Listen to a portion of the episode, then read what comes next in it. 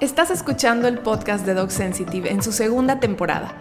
Soy Gaby Portilla y estoy aquí para acompañarte en un recorrido por el verdadero mundo de tu perro. Este es un podcast para todos aquellos rebeldes de corazón que quieren que la humanidad despierte, que el mundo cambie y sea un lugar donde todo ser vivo puede ejercer su derecho de ser, vivir y existir. Y tú eres uno de ellos, que sabe que los perros son nuestros guías, nuestros maestros, nuestros mejores amigos y que por supuesto aman, sienten y también piensan. Así que quédate conmigo porque ya sabes, aquí vamos a liberar ambos extremos de la correa.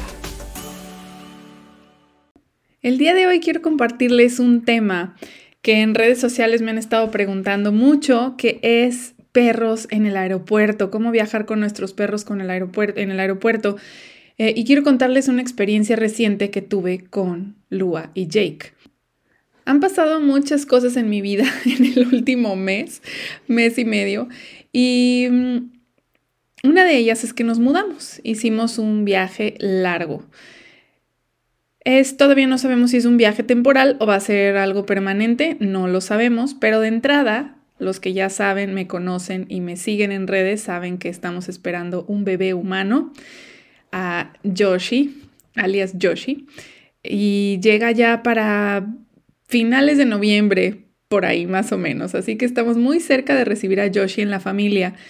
Y, y bueno, estaba, se abrieron las puertas, se abrieron las oportunidades para viajar a Estados Unidos. Y el papá de Yoshi, mi pareja, Koru, es de Estados Unidos. Entonces ya habíamos platicado sobre que, o sea, nos daban ganas que naciera acá para tener la doble nacionalidad, etc. Y durante mucho tiempo habíamos planeado vivir un rato en Estados Unidos. Para mí siempre había sido como algo guajiro, ¿eh? quiero contarles esta parte personal de mi vida.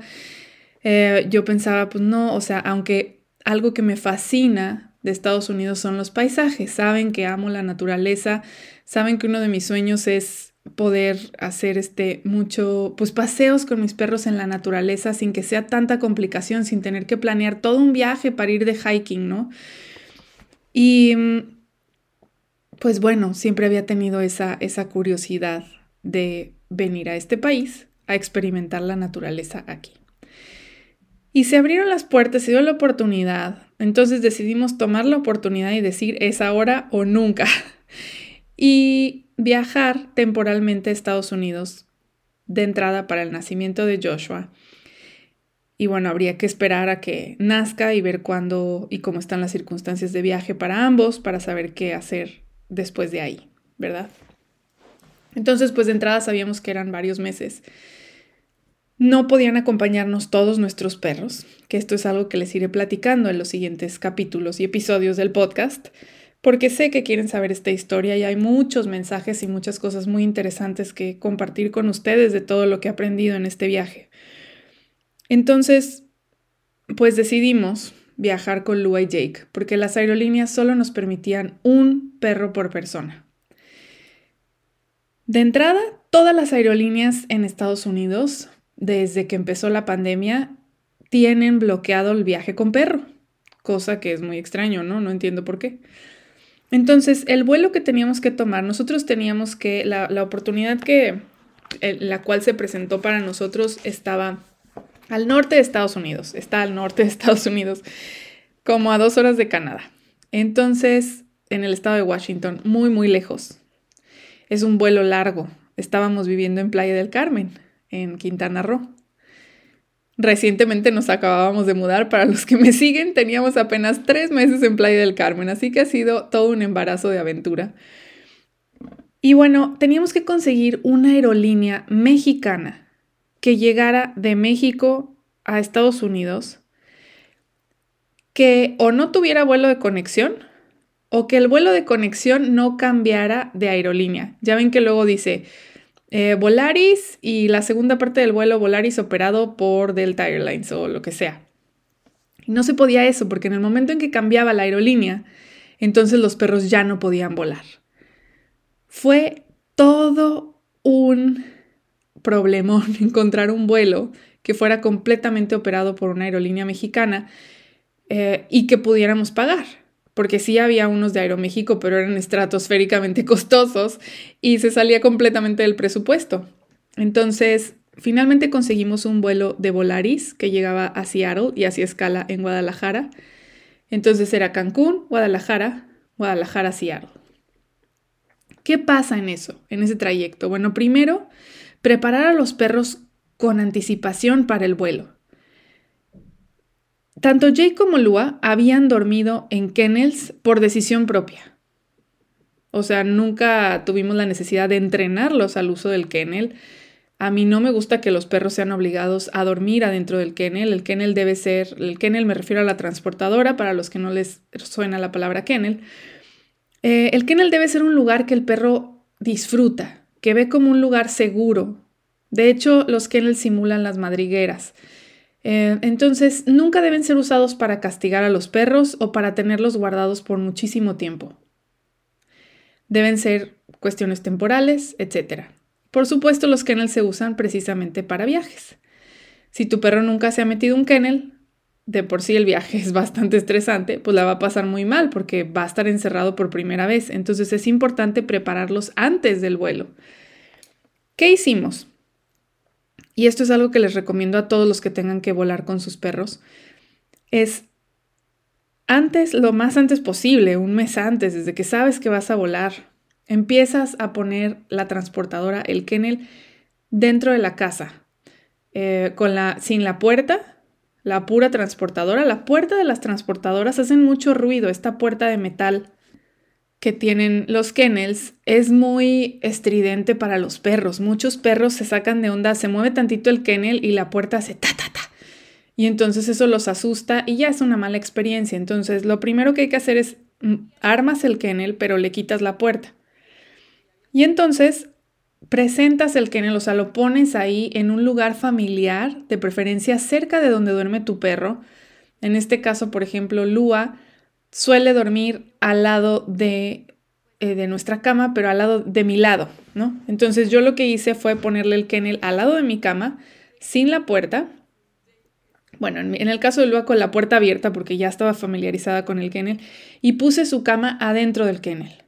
Esto es como el paso 2. Si nunca lo han hecho, si su perro no conoce los kennels, entonces tienen que empezar paso 1, kennel abierto por ahí, cerca de donde descansa, para que solito se empiece a acercar al kennel. Pueden empezar a dar premios, eh, huesito adentro del kennel y a lo mejor le dan un premio y le cierran la puerta. Para entrenamiento de kennel, a mí me gusta un acercamiento natural, no un entrenamiento condicionado. Me gusta un acercamiento natural en donde el perro pueda tener a su propio ritmo una relación con el objeto nuevo. Y este es cuánto tiempo lleva, depende de cada perro. Entonces les voy a contar la experiencia con Lua. Pongo el kennel al lado de mi cama, la puerta abierta, eh, lo mismo para Jake en el lugar donde dormía, con su cama adentro y la puerta abierta. Y solitos empiezan a ser curiosos. La primera noche nada, la segunda noche empiezan a meterse un rato al kennel, después se salen.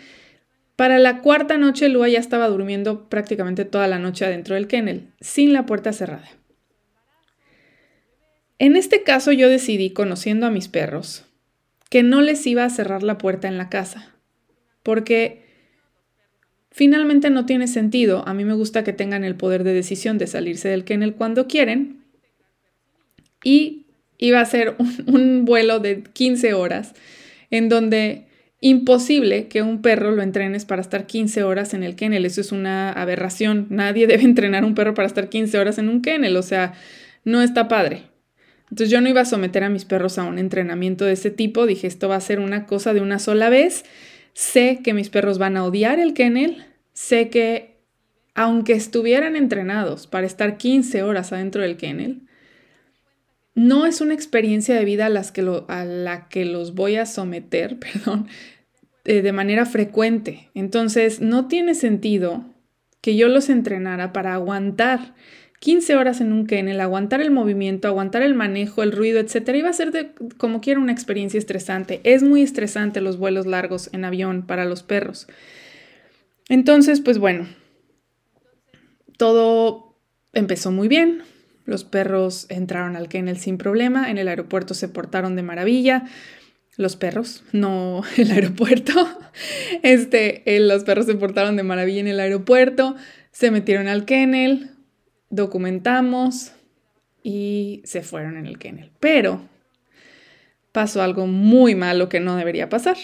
No sabemos por qué no entendemos y nunca nos pudieron explicar por qué en Volaris eh, nos hicieron redocumentar a los perros en Guadalajara. O sea, llegamos de Cancún a Guadalajara, hubo que recoger a los perros en las maletas de equipaje, como si fueran equipaje, esperarlos, volver, o sea, sacarlos de ahí, volver a documentarlos y otra vez se fueron. Esto estuvo súper mal, porque ¿qué, creen que pasó? Obviamente los perros no se la pasan bien en el avión. Las suben los kennels a bandas eh, donde se mueven las maletas, o sea, van como maletas. Cargan los kennels, les ponen cinta, la cinta hace ruido. En perros altamente sensibles esto es horrible, o sea, Lua estaba paniqueadísima con el ruido de la cinta con el que estaban pegando el kennel. ¿No? Ya sabes cómo suena la así una cinta de pegar, ¿no? Este, luego que si le ponían etiquetas encima, entonces pa pa pa pa los movimientos, luego hay rampas inclinadas, o sea, no hay manera que un perro diga, ay, no manches, voy súper relajado en esta experiencia, o sea, no hay manera. Entonces, claro, cuando en Guadalajara tenemos que ir por los perros, volverlos a documentar, pues ellos entran en estrés, como, mamá, papá, sáquenos de aquí, esto está de locos, ¿no? Esto está de locos. Y Lua ladraba y ladraba y ladraba y ladraba. Y no podíamos sacarla del kennel porque era una cosa de moverla, mover los kennels con ellos adentro, volverlos a documentar, ponerles más etiquetas, cambiarles las cintas. No, no, no, no, no, fue una tortura. O sea, una tortura porque aparte en ese momento, ¿qué está pasando en el mundo del perro? Mis perros estaban pidiendo ayuda. Papá, mamá, paren esta masacre, esto está de locos, o sea, no saben lo que nos pasó, ¿no? Y nosotros no podemos atender ese llamado. Entonces ahí viene una fractura en el vínculo. Lo quieras o no, hay una confusión para el perro. Es ¿por qué tú, humano, en quien confío, te estoy diciendo que estoy estresado, tengo miedo y no haces nada? Y me estás viendo. Entonces, pues bueno, fue muy doloroso. Obviamente yo lloré porque pues así llora uno, ¿verdad? Y más estando embarazada. Dije, no puede ser que esto sea así, pero pues ni modo, no hay de otra. Se van los perros, escucho nada más como va en la banda, wow, wow, wow, wow, wow. Y ya, nos vamos. Un vuelo larguísimo, seis horas hasta Seattle. Este, el aterrizaje estuvo horrible. El avión aterrizó súper abrupto, mucha turbulencia. Y en ese, en ese, momento, o sea, yo todo el camino me la pasé tratando de transmitirle calma a mis perros, calmándome yo, porque ya sabemos que no nos sirve de nada y no abona estar estresados y preocupados, porque esta vibración, esta frecuencia, esta conexión emocional, nuestros perros la sienten. Entonces, todo el vuelo me la pasé tratando de meditar, conectar con mis perros, mandarles mensajes de que estamos bien, mandarles mensajes de todos, o sea, imágenes así con mi corazón, les mandaba yo imágenes de todos juntos, abajo, en un jardín, tranquilos, como familia. Transmitiéndoles esa sensación de aquí estamos, todo va a estar bien. El aterrizaje pues interrumpe ese flujo de calma, ¿verdad? Eh, y bajamos a Seattle, todo un rollo, pues ya saben, aduanas, bla, bla, etcétera. Y los perros, no, pues vayan a la banda tal a recoger a los perros. No, pues vayan a la banda tal a recoger a los perros. Pues los perros no salen, no salen, no salen. No, pues es que ya los bajaron del avión, pero estamos cortos de personal porque la pandemia y bla, bla, bla. Entonces, pues ahorita. Y ahorita, y ahorita se hizo de noche, una hora y media, esperando a que salieran los perros. Oigan, si de pronto me escuchan así un poco agitada, les cuento que estoy en ocho meses y medio de embarazo. Y con el embarazo, el diafragma se empuja hacia arriba como cuatro centímetros, entonces uno siente que se le va el aire. Es como me emociono cuando hablo, entonces de pronto me van a oír que tomo bocanadas de aire, pero no se me preocupen, estoy bien, solo es el embarazo. Entonces, pues bueno, hora y media esperando a los perros. Ya estábamos Corby y yo estresadísimos de o sea, ¿cómo puede ser que ya llegaron y todavía una hora y media extra? O sea, no, no, no, no, no. Estaba yo que no aguantaba. Llegan por fin en una, O sea, hagan de cuenta que era una plataforma inclinada, así de metal, en donde aventaron los kennels, literal, así como de, ¡Uy! Ahí llegaron tus perros, ¡Uy! O sea, claro, Lua y Jake estaban con la pupila dilatada. Lua se había hecho pipí, por supuesto, en todo el kennel. Jake no solo pipí, tuvo diarrea explosiva. Entonces, todo el kennel de Jake, la puerta, todo así venía splash, imagínenselo. Perdón si estaban comiendo. Pero esa fue la escena. Jake es un perro que odia embarrarse de popó y odia cualquier cosa que tenga que ver con la popó. Entonces, pues no sé cuánto tiempo tenía que le había pasado el accidente. Yo siento que le pasó en el aterrizaje porque no estaba seco el kennel, o sea, estaba fresco. Y este, lo sentí, o sea, sentí el, lo abrupto del aterrizaje, ¿no? Entonces Jake venía parado para no embarrarse haciendo lo mejor que pudo, ¿verdad? Porque pues claro que estaba todo embarrado. Y aún así, pues no los podíamos bajar ahí en el aeropuerto, o sea, teníamos que esperar a poder salir del aeropuerto. Entonces, no, no, no, no, no, fue un estrés espantoso.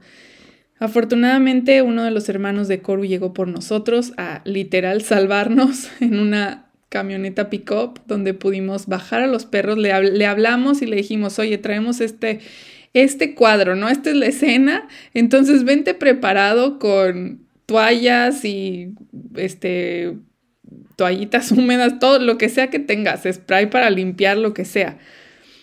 Entonces, pues ya, sacamos a Jake y a Lua en el estacionamiento de los kennels, por fin. Lua venía, o sea, casi se, cualquier extraño que se acercara quería aventárseles. Lua es una perra súper sociable, cariñosa con personas, perros, etcétera. Y ahorita venía así de que no me toque nadie o los mato. Entonces, pues yo me alejé con ella en el estacionamiento tratándola de, de relajar. No llegamos a nada con el tema de la relajación, pero por lo menos eh, pues no se quería comer al hermano de Coru que no conocía.